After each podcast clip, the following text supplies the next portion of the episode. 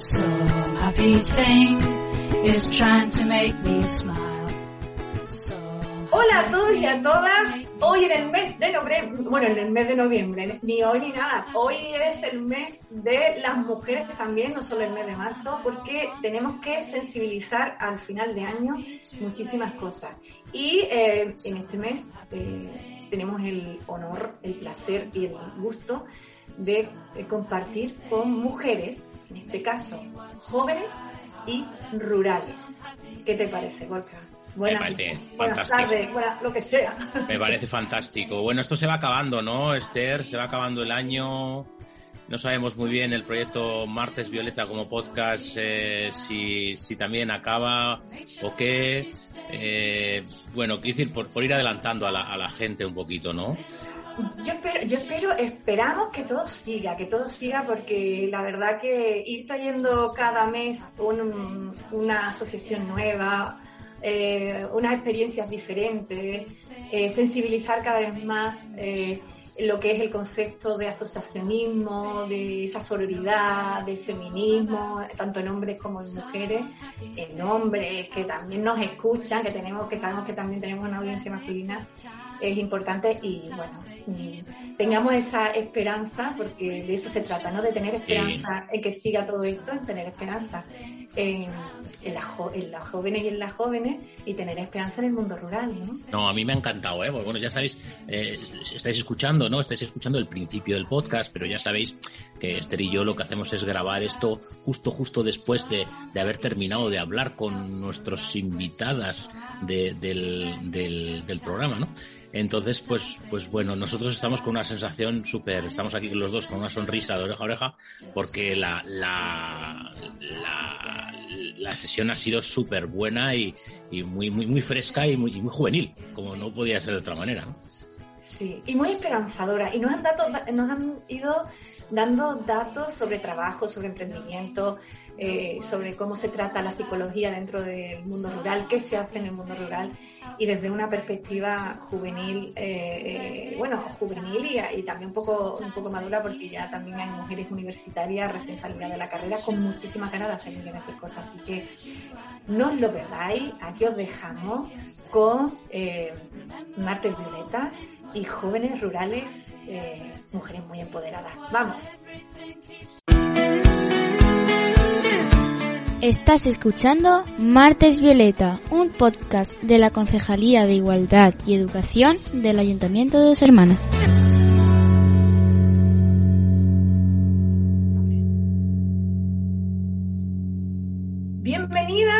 A este espacio maravilloso. Tenemos hoy a Rocío y Virginia de Vilches Jaén, a Marta Linares de Torre del Campo, que tiene apellido también de pueblo de Jaén, Alba Rivas de Huejar, Granada y Lucía de Cabra, Córdoba. Vaya pedazo de plantel que tenemos el día de hoy con las mujeres rurales, mujeres jóvenes. Y además, en el día de hoy queremos hablar sobre todo desde el mes de noviembre, que ya lo hemos adelantado con Gorka, porque eh, hemos celebrado el Día de la Mujer Emprendedora el 19 de noviembre y el 25 eh, también esa, esa prevención y sensibilización y esa, darnos cuenta del tema de la eliminación de la violencia contra las mujeres, la violencia de género, la, la violencia doméstica, todas las violencias que hay contra eh, eh, las mujeres por el hecho de ser simplemente mujeres. Y tenemos toda la fe de que eso se vaya eliminando.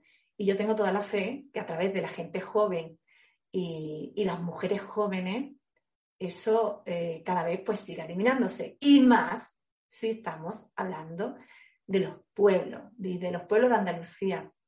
Bienvenidas a todas. ¿Cómo estáis? ¿Cómo estáis? ¿Cómo os sentís? ¿Estáis aquí en, en el podcast de Martes Violeta? Pues muchas Buenas. gracias por estar aquí, es genial. La verdad que un poco nerviosos, pero en familia, en familia nos sentimos. Súper bien. Bueno, pues Rocío, voy a, voy a, voy a aprovechar ahí que ha sido la primera. eh, como, como, como decíamos al principio, eh, eh, bueno, vosotras sois de un, bueno, de un grupo que os habéis armado así y cada vez estáis más consolidados hace prácticamente, prácticamente un año que se llama la Red de Jóvenes Andaluces Ahora qué. Cuéntanos un poquito en qué consiste esto de, de Ahora qué. Pues ahora que es una red que surge a partir de unos estudios que realiza la Consejería de Agricultura, en la que se preocupa por saber cuáles son las necesidades, las problemáticas que encontramos los jóvenes que vivimos en el medio rural. Y a partir de ese estudio, pues nos empezamos a conocer eh, todos nosotros, que faltan muchos compañeros que hoy no están aquí, y poco a poco, pues fuimos formando esta gran red que estamos presentes en toda Andalucía. Y, nada, ahora estamos pues intentando forjarnos ya como asociación, sacar proyectos adelante, eh, pensando siempre en el futuro, en dinamizar a los jóvenes de nuestro municipio y bueno, pues intentar un poco cambiar la realidad y las problemáticas que nos encontramos en nuestro día a día. Que no es fácil, ¿verdad? Porque vivir en el mundo rural es complicado pero también tiene muchísimas cosas buenas.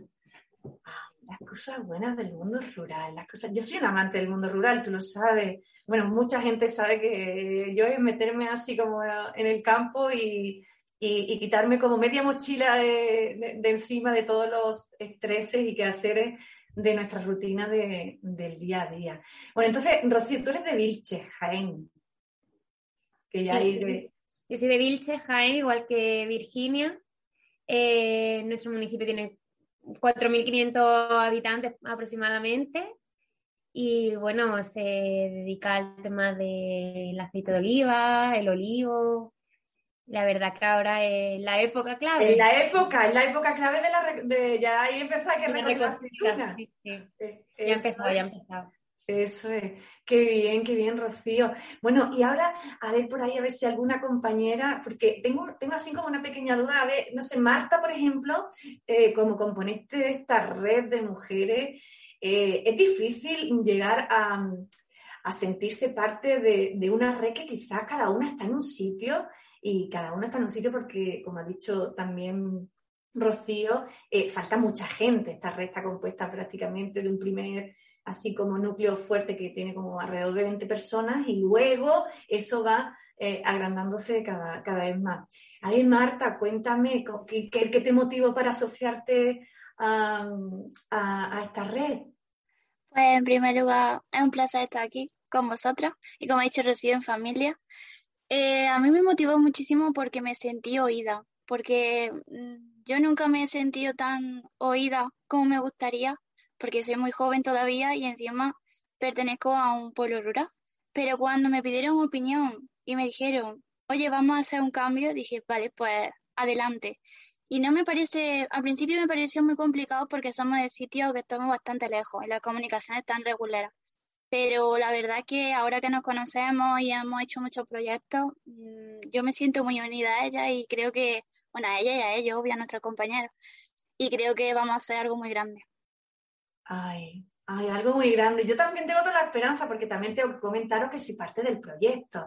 Soy un poco la, la, Pepito Grillo que le está ahí, bueno, eh, ayudando porque también muchas veces viene una como el tema de formadora eh, y, y, bueno, estamos dándole esas técnicas no solo empresariales para que vean cómo es el contexto de cómo se pueden enfrentar a, una entrevista o un proyecto, sino también estamos trabajando la gestión emocional, porque no es fácil ser parte de, una asociación y ser la voz de, los jóvenes andaluces y de las zonas y de las zonas rurales. Y además Rocío decía que había muchas ventajas en el mundo rural. Marta, eh, ¿cuáles son las ventajas de ese mundo rural? Pues sinceramente, yo veniendo, mi pueblo no es tan tan rural porque tiene un poco de industria, pero sí que es verdad que me siento muy rural porque yo trabajo en el campo y mi familia se dedica también al campo. Y una de las ventajas más bonitas es la tranquilidad, que está con tu familia, que puedes puede ir a todos sitios andando, porque en las ciudades, por ejemplo, siempre se va con mucho estrés, de aquí para allá, pero cuando estás en un pueblo, tú vives en un ambiente diferente. Además, yo que soy de, no sé, yo, yo vivo la historia, yo vivo el patrimonio y sentir el patrimonio de mi pueblo, sentir que puedo disfrutarlo, que no tengo que estar pendiente de otra ocupación, que un fin de semana me puedo subir al monte, pues eso no tiene palabra. Y creo que eso mucha gente no puede disfrutarlo. Qué buena embajadora eres de tu pueblo. ¿Cómo se llama tu pueblo? Dilo. Torre del Campo. Torre del Campo. Yo ya lo había dicho al principio, pero remarquemos nuestros pueblos que son muy bonitos. Torre del Campo. Torre del Campo en Jaén. Sí. Bueno, qué, maravilla. Y por supuesto, Jaén lleno siempre de olivos, ¿no? Eh, bueno, pues ahora, si, no si estamos en Jaén, nos vamos a ir a Granada que Granada es otra maravilla. Y ahí tenemos a, Alba, la representante de nuestra Alba. Alba, eh, alguien me ha contado, aparte de yo haber estado contigo, eh, tú te fuiste del pueblo, volviste. Eh, bueno, ¿cuál ha sido tu experiencia de, vuelta al pueblo? Y bueno, cuéntanos un poquito, ¿por qué, ¿por qué volviste del pueblo? Bueno, muchas gracias Esther por la oportunidad de estar esta tarde aquí. Eh, yo volví del pueblo porque me encontré en una situación de inflexión donde eh, noté que tenía que tomar la decisión de quedarme en el lugar donde estaba o hacer caso a la llamada de las raíces y, y decidir volver con todas las consecuencias que yo conllevaba. Yo estaba viviendo en Madrid, llevaba seis años, ya tenía allí una trayectoria, tenía un trabajo fijo, tenía mi pareja allí y, tomar la decisión de dejarlo todo, volver al mundo rural y además no solo al mundo rural, sino que además nosotros decidimos volver un poco más allá del mundo rural, porque nosotros decidimos vivir a las afueras de, de un pueblecito de Huejar Sierra, que tiene unos 2.800 habitantes y nosotros además nos fuimos a una pequeña aldea donde solo viven tres personas. Entonces, bueno, estamos a siete kilómetros de, del pueblo y, te, sientes un poquito más aislado todavía, ¿no? Y, y, ves todavía algunas, al principio veíamos todavía muchas desventajas, pero encontrábamos tres razones muy importantes por las que nos quedamos en su momento, ya llevamos aquí cinco años, y por las que nos vamos a quedar todavía mucho más. Ojalá. Como dicen los, los árabes, inshallah. Sí. Bueno, y, a ver, porque haciendo alusión al Día de la Mujer Emprendedora, cuéntanos un poquito de tu emprendimiento. ¿De qué se trata tu emprendimiento, Alba? Pues es la razón por la que volvimos. Volvimos a Granada porque, bueno, yo ya llevaba mucho tiempo rondando la idea de crear un, centro de artes para la familia, eh, donde se desarrollaran no solo las artes escénicas para niños, sino que se contemplara eh, el poder que, y la unión que genera en la familia. Entonces, bueno, pues cuando volvimos aquí, es cierto que, no pude o que no, no encontré el camino que buscaba para este centro en mi pueblo, en Huejar Sierra, pero sí que lo encontré en el pueblo que tenemos al lado, en Cenez de la Vega, simplemente por, el, por la cantidad de población que encontrábamos en este, en este municipio. Entonces, bueno, pues en 2018 creó el centro de danza y, la verdad es que me llena de orgullo decir que, somos una familia y que todos nuestros alumnos son una familia. Y, aquí acuden mamás, bebés, niños y llevamos casi ya cuatro años viéndolos crecer juntos con nosotros y desarrollándose en algo tan bonito como es la danza, el teatro o ahora nuevamente y recientemente el karate y la defensa personal. ¡Wow! Yo, o sea, ahora mismo nadie nos ve, pero yo me quedo así con la mano así y estoy viendo a mis compañeras que están con la mano así apoyar la cara como diciendo, ¡qué guay! O sea, imaginaros todo esto que es lo que se hace muchas veces en la ciudad, eh, en, las zonas rurales, ¿no? Y encima en un entorno precioso, porque a veces cuando Alba se conecta desde, desde su su, su, su, espacio, nos dice, mira que estoy aquí en el, en el mundo rural, eh, aquí detrás con todos los árboles. Así que es, precioso. Y nos enseña su gallina.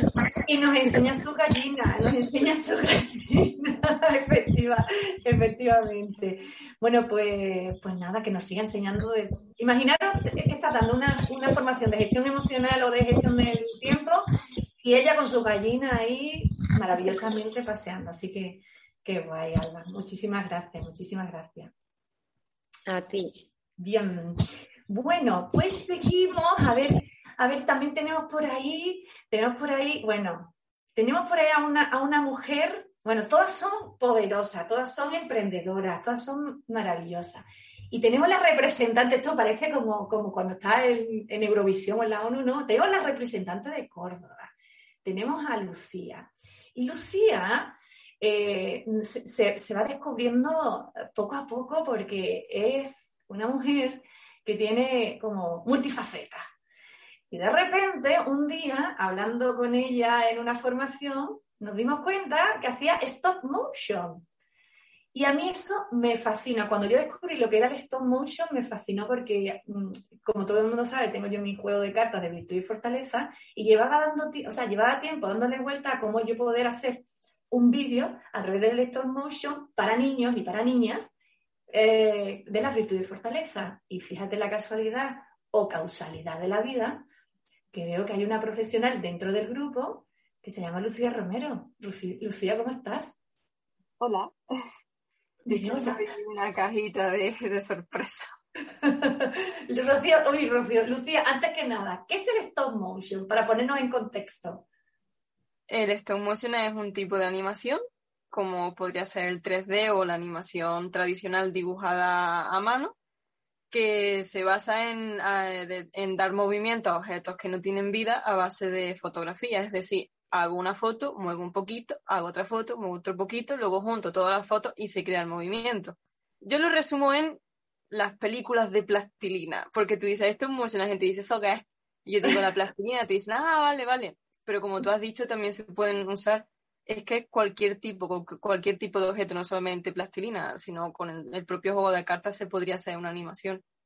Claro, o sea, podemos como recortar las figuras eh, o ir recortando, así como los recortables antiguos, cuando éramos pequeñitos, ir montando así desde una pinza de, de tender hasta, bueno, podemos poner múltiples objetos, ¿cierto? Sí, esta, la verdad es que es una técnica que te da, te da mucha, mucha libertad a la, a la, imaginación. Todo, todo, todo lo que tú te imaginas se puede hacer, se puede hacer con arena, con agua, con, en fin, con tantas cosas que dicen, porque claro, es solamente un objeto y foto. Entonces. Para este, para este, para este tipo de, de actividad y de, y de, trabajo, porque es un trabajo, porque muchas veces como que la gente no da, no da ni el peso ni el valor que tiene hacer, realizar este, esto, esto, estos vídeos, eh, cortometrajes también y largometrajes. Esto requiere mucha paciencia, ¿no? Sí, mucha paciencia y mucho cuidadito. El cuidadito lo tengo, la paciencia conmigo, la verdad es que ahí fue como que un una guerra que, que teníamos, pero sí, sí, tú piensas, la gente que no, no es consciente muchas veces, un minuto son chorrocientas mil fotos, son, tú piensas que un segundo son 12 fotos, entonces multiplica, para hacer una película, un largometraje de una hora y media son cinco años. Y el problema está en que eh, si algo se mueve, se nota. Entonces, si no tienes cuidado y de pronto, porque esto me ha pasado muchas veces, mete una patada a la mesa o al trípode, de pronto ves que algo se mueve, es como, no puede ser. Y va a la foto de, atrás y ves que se ha movido todo lo de atrás, lo tienes que borrar. Porque entonces se, se nota y salta. Entretenido. Es que a mí me parece una técnica súper bonita y súper entretenida. Y ya, ya es porque ya es por curiosidad. ¿Tú crees que la gente tiene prejuicio eh, si tú estás en un pueblo y estás trabajando y haciendo esos trabajos? ¿O, ya la gente está más, más como, no importa? Mm, mira, a mí en el, en el pueblo me ha pasado de decir tal, de decir, oye, pues que yo he hecho, yo he estado en, en largometraje, en cortometraje y además en, ahora mismo hay un, un corto que está prenominado para los Oscars. Entonces, ¿sabes? Que dice, he hecho cosas, pero te miran como diciendo, ya está con las batallitas de, de que si la plastilina, no sé qué, y no, en el pueblo todavía hace falta mucha cultura audiovisual. Y es, y, es, y es irónico porque en mi pueblo Cabra hay un certamen audiovisual y viene ah, gente de Madrid, viene gente de, de Córdoba, de Barcelona, viene gente o sea, actores que, que están en la tele, que, que, no sé por qué llegó aquí a Cabra, pero aquí llegó. Y aún así, no sé, yo conozco a gente, yo conozco los referentes del stop motion de, de España, he trabajado con ellos, de hecho, dos de ellos son mis amigos. He, he hecho cortos que han salido al extranjero y se han llevado premios y aún así yo llego al pueblo y digo, he hecho esto y es como, bueno, otra vez con la plastilina, ¿no? Que si tú cuentas tú cuenta tu batallita, me recuerda un poco al abuelo Simpson cuando empieza a contar su historia y no, no lo dan valor, no dan valor. Yo es que estoy deseando, mira, eh, Gorka, yo no, no, sé tú, pero es que estoy deseando con estas mujeres tan profesionales y tan potentes y tan emprendedoras, me entran ganas de comprarme una caravana que ya tengo una, tengo una amiga, nuestra amiga Patri, que tiene nuestra caravana, que también está aquí dentro de este, de este, de este proyecto, y de irme y de ir a cada casa suya, así a, por las casas, nada más que para, para escucharla, para conversar con ella, para potenciarla. Es increíble. Pues, pues, pues sí, Esther, la verdad, eh, se puede hacer stop motion en, en, una, en, una, en el entorno rural se pueden trabajar las nuevas tecnologías y se puede diseñar vanguardia e innovación en el mundo rural. ¿Por qué no? Siempre y cuando llegue, llegue la red, ¿no? Eh, a mí, por ejemplo, ahora se me acaba de caer y no estoy en el mundo rural. Pues imagínate en el mundo rural cómo tiene que ser la cosa de, de la red en la que pues hay zonas en las que no llega.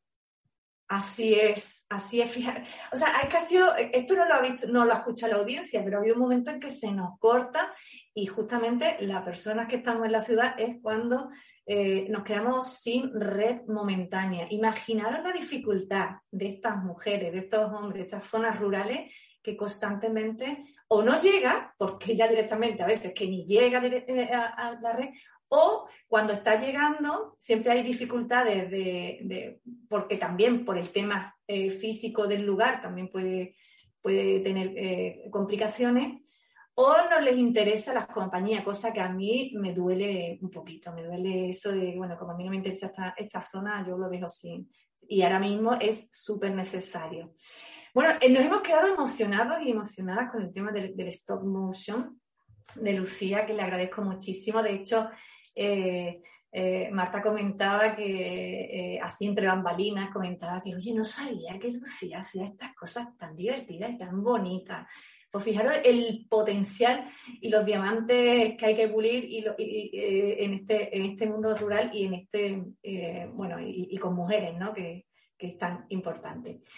Bueno, como comentaba también al principio, em, eh, el día 25 de noviembre eh, se celebró, eh, bueno, se celebró, no es cuestión de celebrar, aquí no hay que celebrar nada porque lo que hay que, hacer es reivindicar, sensibilizar el Día de la Eliminación de la Violencia contra las Mujeres. y bueno, y para Martes Violeta esto es un tema primordial.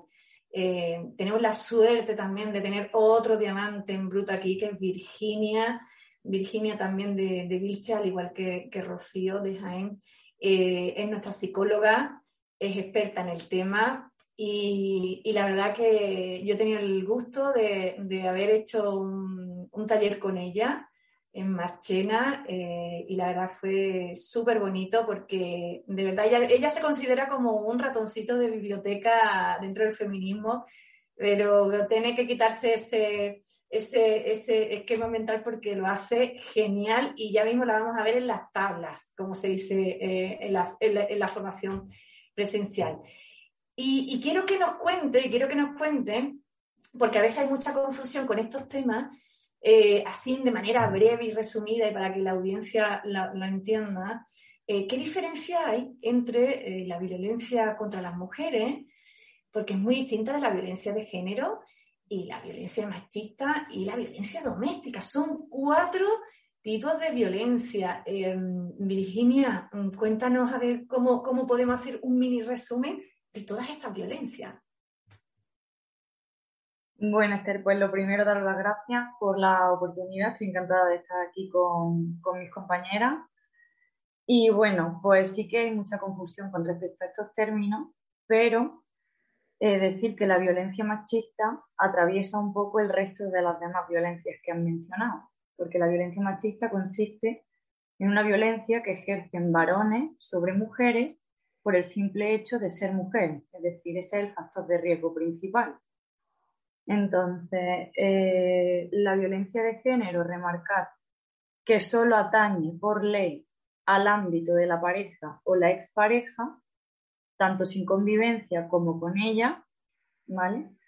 Y la violencia contra las mujeres pues abarca el resto de ámbitos, como son, por ejemplo, el familiar, el laboral, el social y comunitario y un largo etcétera, ¿vale? En donde también se produce violencia contra las mujeres, pero que esa está ahí un poco más en el aire. La única que se condena por ley que tiene una, una pena punitiva por ley es la violencia de género que tiende a confundirse con la violencia doméstica y la diferencia entre ambas, es decir, diferencia entre violencia de género y violencia doméstica, es que la violencia doméstica es la que se produce dentro del hogar familiar, es decir, hay necesidad de convivencia y la víctima puede ser hombre, mujeres y niñas. Es decir, la que se llama la, la familia, Claro, cualquier miembro de la familia puede ser la víctima. En el caso de la violencia de género, la mujer y los menores son las víctimas del, agresor, que sería en este caso un varón. Claro. No sé si termina de quedar claro. Yo creo que has hecho un resumen bastante claro y, muy pedagógico porque a veces eh, el tema de, de bueno, de, de, llegar a entenderlo es muy, es, es muy difícil. O sea que, que, creo que ha quedado, que ha quedado súper claro. Eh, pero si, a ver, si hay un agravante más todavía en este tipo de violencia, eh, ¿qué pasa en el mundo rural? Virginia, tú que lo vives todos los días desde tu consulta, ¿qué pasa en el mundo rural, la violencia? en, el mundo rural no es que haya un agravante, es que la, la propia, el propio concepto de rural ya tiene una implicación y unas variables que son las que dificultan aún más la salida de, la violencia de género o digamos un poco la, eliminación de, esta. ¿Por qué? Porque el medio rural se caracteriza por tener una baja densidad de, de población, por lo tanto también hay una existencia más limitada de recursos, de servicios y de oportunidades y también un modo particular de utilizar el espacio y la vida social. Esto repercute inmediatamente en, hombres y mujeres y se hace una separación y una distinción entre hombre y mujer mucho más acentuada que en las ciudades. Es decir, en el medio rural las desigualdades de género están mucho más, mucho más marcadas, pero por, el propio, por las propias características del territorio, que en los últimos estudios que se han hecho se ha visto que los medios rurales están sobreenvejecidos, ¿vale? Esto recae inmediatamente en el tema de los cuidados por parte de las mujeres, de personas mayores. Eso es también un tipo de violencia. Eh, Exacto. Voy a ir haciendo como una pequeña relación, si me lo permite. Perfecto. La masculinización, ¿qué es la masculinización? Pues que eh, en el medio rural, al haber menos oportunidades, siempre al ser mujer, digamos que tenemos como, como dos golpes, ¿no? El que sufre todo el mundo y el que sufrimos nosotras por ser mujeres. Entonces, si hay pocos recursos para la población rural, para las mujeres siempre hay menos. Si hay menos oportunidades laborales para la población rural, para las mujeres rurales hay menos. Y así mm, infinitamente en todas las cosas que se te ocurran. Entonces, también el tema de la vulnerabilidad laboral y el despoblamiento, esto incide directamente en que las mujeres de los pueblos, las mujeres jóvenes, sobre todo que está otra variable que también acentúa más el problema, pues cuando, cuando mm, terminan su estudio o llegan a la edad adulta se encuentran en, una, en, un camino que solo tiene dos, dos direcciones, que es o quedarse en el pueblo y renunciar a todas sus aspiraciones para seguir con los roles tradicionales, o marcharse a la ciudad en busca de más libertad y de más oportunidades. Entonces, cuando la gente decide quedarse en los pueblos y se da violencia de género, pues las dificultades que hay es que todo el mundo se conoce, que la presión social es mucho mayor y por tanto es más difícil también reconocer este tipo de violencia, mucho más difícil romper el silencio por la ausencia de anonimato, es más difícil denunciarlo también por la falta de movilidad, porque no en, todo, en todos los pueblos hay un punto donde tú puedas acudir a poner una denuncia. Eh, también más difícil salir por el tema de la dependencia económica, lo que hemos hablado antes, de la masculinización, con las menos oportunidades laborales, por el tema de los cuidados no remunerados. Y también hay una cosa súper importante que es el miedo al que dirán, a la reacción que puedan tener los agresores, la familia y los vecinos, porque en muchos casos, pues a lo mejor la madre de los padres o la familia del agresor viven frente tuyo o incluso en el piso de abajo. Entonces, esto no es que la violencia de género ocurra más en los pueblos, pero sí que es verdad que la variable rural, violencia de género en el medio rural, dificulta a las mujeres que la sufren poder salir de ella. Bueno, se me ponen los pelos de punta. Porque estaba imaginando, justo cuando estabas ahí contando todo, todo, todo el tema, yo el otro día subí un post por el tema, porque estaba en zonas rurales y comentaba que me encanta el tema rural y todo, todos mis, eh, mis ancestros vienen del mundo rural, o sea, mi abuelo de Huerto Taja, Huerto Taja Granada, eh, mi abuela de Marmolejo, mis otros abuelos de Antequera.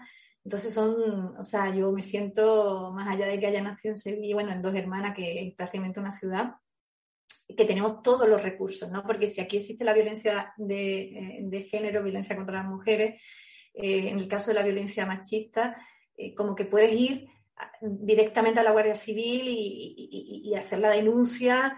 Eh, vengan los psicólogos, pueden, o sea, dentro de, la dificultad que ella tiene.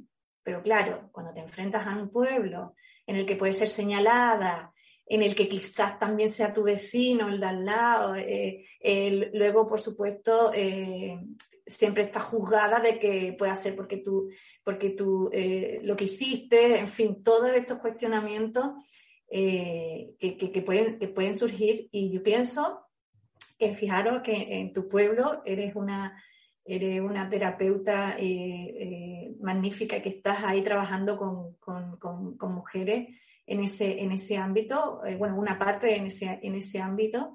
yo pienso en mis abuelas, en, pienso en personas ya que, que, que, hayan sufrido eso y lo hayan sufrido en silencio, ¿no?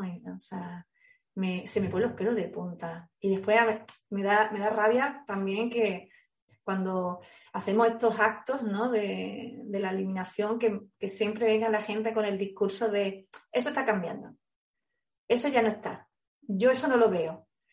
Y, hay, veces que la propia gente que lo dice es la propia gente que calla más. Em, eh, es, es, para, para, estar acá, aquí largo y tendido y, y, reflexionar. Pero, pero bueno, vamos a, como ya tenemos que ir terminando, eh, yo me quedaría aquí, con estas mujeres escuchándola todo, todo el tiempo porque son unas mujeres que, insisto, yo me siento súper orgullosa desde el día que las conocí. Em, siento que hay tanta esperanza en la gente joven y tanta esperanza en el mundo rural que, yo creo que si también nos pasó algo de la pandemia, que mm, todo el mundo nos dimos cuenta de que, eh, bien se está en el mundo rural cuando, cuando eh, todos necesitamos respirar un poquito, ¿no? Pues eso es lo que, eso, es lo que no, aunque todavía hay gente que no lo ha visto, pero, bueno, eh, me quiero quedar con, con, mensajes de esperanza, de esperanza. Así que, mm, Rocío, que, que, que como que que, te escuchamos al principio y, bueno, ¿qué broche, ¿qué broche le dejamos a este, a este podcast? Eh, que yo sé que tú eres también muy buena oradora y, trabajas mucho también en lo social.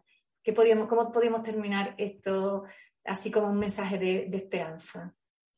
Pues bueno, claro está aquí en todas las cosas que hemos estado hablando a lo largo de este podcast que lo rural tiene mucho que aportar, que enseñar, que queda mucho por descubrir, que en las zonas rurales hay jóvenes y bueno, se puede ver en nuestra red ahora que, que tienen muchas ganas de hacer cambio, de quedarse en sus zonas rurales, de, de mejorarlas y sobre todo que, que bueno, que aquí tenemos un claro ejemplo de mujeres empoderadas, con ganas de cambio y, y que somos el futuro, que al final hay que apostar por los jóvenes y sobre todo los jóvenes del medio rural que tenemos mucho que decir.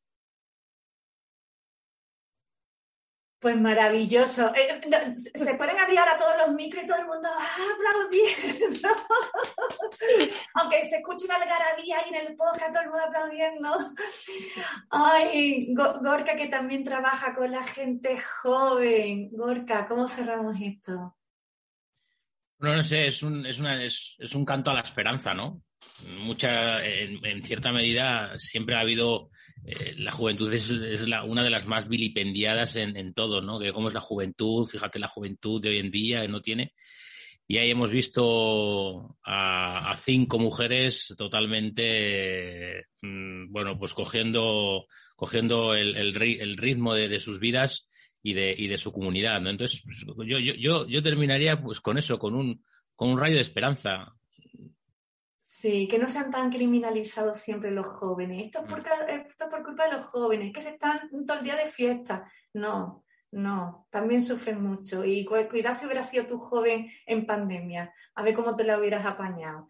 Así que muchísimas gracias, mujeres, muchísimas gracias, ahora que muchísimas gracias, mujeres rurales, empoderadas. Y, insisto, me siento muy orgullosa.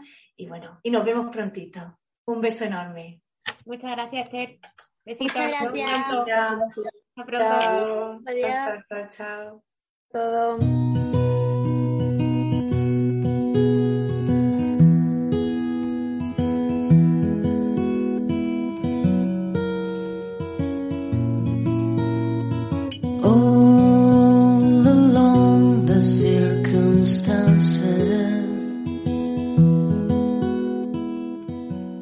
Bienvenida, bienvenido a la sección Aprendiendo de las Mejores. Hoy os traigo la historia de una maestra, la maestra Anna Sullivan.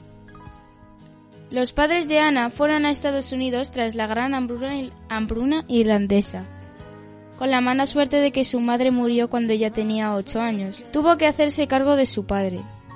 Sufrió una enfermedad llamada tracoma, que le afectó a la vista, se quedó parcialmente ciega y tuvo que ingresar en un asilo. Consiguió entrar en la escuela Perkins para ciegos en Boston, donde se le hicieron muchas operaciones para tratar su enfermedad. Su vista mejoró y llegó a ser una estudiante ejemplar, graduándose con honores. Entonces decidió ayudar a niños y niñas ciegas. Ana aprendió el alfabeto manual y trabajó con una mujer ciega y sorda en una, de una escuela. ¿Has visto la película El milagro de Ara Sullivan? Yo todavía no, pero tiene que ver con esta historia. Sullivan llegó a Alabama, donde conoció a su nueva alumna, Helen Keller. Ella era sordociega y no se comunicaba con nadie antes de, antes de la llegada de Sullivan. Ana empezó inmediatamente a trabajar con ella, enseñándole a leer, escribir y hablar. Así Helen pudo empezar a entender su entorno. Sullivan hacía que Helen tocara las cosas y entonces deletreara lo que el objeto era, en la mano de Helen. Así Helen aprendió a leer. Para que aprendiera a escribir, Ana le consiguió un tablero especialmente diseñado, acanalado, de modo que un lápiz podía formar letras. Para enseñarle a hablar, Sullivan ponía la mano de Helen en su garganta, para que pudiera sentir las vibraciones creadas al pasar los sonidos por la garganta. Helen, la alumna de Ana, llegó a la universidad y se graduó. El 20 de octubre de 1936, en la edad de 70 años, Sullivan murió en Nueva York, con Helen a su lado. ¿Sabéis por qué Helen Keller llegó a la universidad sin poder, sin poder oír ni ver? ¿Sabéis por qué Helen Keller llegó a la universidad sin poder oír ni ver? Simplemente porque alguien creyó en ella. Creed en vosotras. Solo os pido eso hoy.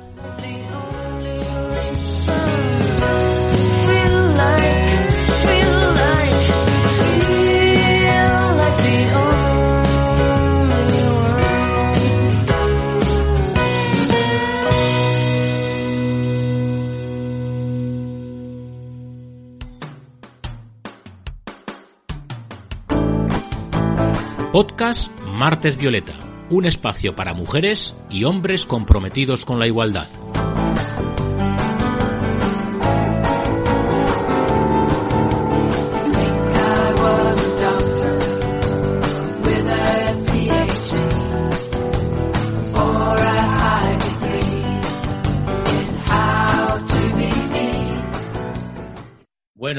Tenido, hoy hemos, hemos hecho récord, eh, Esther, récord de, de, de personas en, en, el podcast. ¿eh? Hemos, entre, hemos estado conversando con cinco mujeres jóvenes rurales de, del entorno rural. También estaba Candela, que hay que contarla también, ¿no? Con su Ana Sullivan y su Helen Keller, que ha sido, siempre es una historia de superación muy importante. Pues como es una, una historia de superación el, el, el, vivir también a veces en los pueblos, ¿no? Con, con todas esas dificultades. Y bueno, yo diría, como siempre, un, un episodio redondo. Sí, sí, un episodio redondo y, y, volvemos otra vez a lo que dijimos al principio, esperanzador, ¿no? Esperanzador de mujeres que son las que fijan, esas mujeres son las que fijan la población y que hagan que los pueblos, pues bueno, que no haya más despoblación, ¿no? Aunque valga la, redundancia, ¿no? Que, que si la mujer se queda en los pueblos, y la mujer es valiosa, ahí eh, eh, es donde, donde existe, bueno, pues esa, esa, esa, esa magia para que, para que nuestros pueblos andaluces enteros, todo, porque hemos tenido, como habéis comprobado, de todas las comarcas andaluzas, sí que es verdad que nos faltan alguna alguna parte más de Almería o de Huelva, nos faltaron las esquinitas de Andalucía, son esquinitas maravillosas y importantes Huelva, yo, estoy, yo estoy descubriendo ahora Huelva y Huelva es fantástico. Es, un, es, una provincia fantástica. Huelva es fantástica, Cádiz también. Bueno, es que todos los pueblos de Andalucía, es que Andalucía no tiene desperdicio. Y lo bonito que es que también la gente ha descubierto Andalucía eh, con nuestros podcasts de Martel Violeta. Qué pena, qué pena, como que me da sensación de, pena, pero bueno, que seguimos con la palabra esperanza, que llega el mes de diciembre eh, y, bueno, vamos a ver qué, vamos a ver qué, pasa. Eh, y por mi parte, un placer siempre, Gorka, estar aquí al lado tuya. Eh, siempre cuidando de todos los mandos de la grabación, de la edición, de la producción eh, y, y, también por enseñarme tanto a, a, descubrir este tema de los podcasts, que no es fácil, ¿eh? Es un mundo apasionante. Así que nada, un placer y nos vemos pronto. Adiós, Agur. Agur.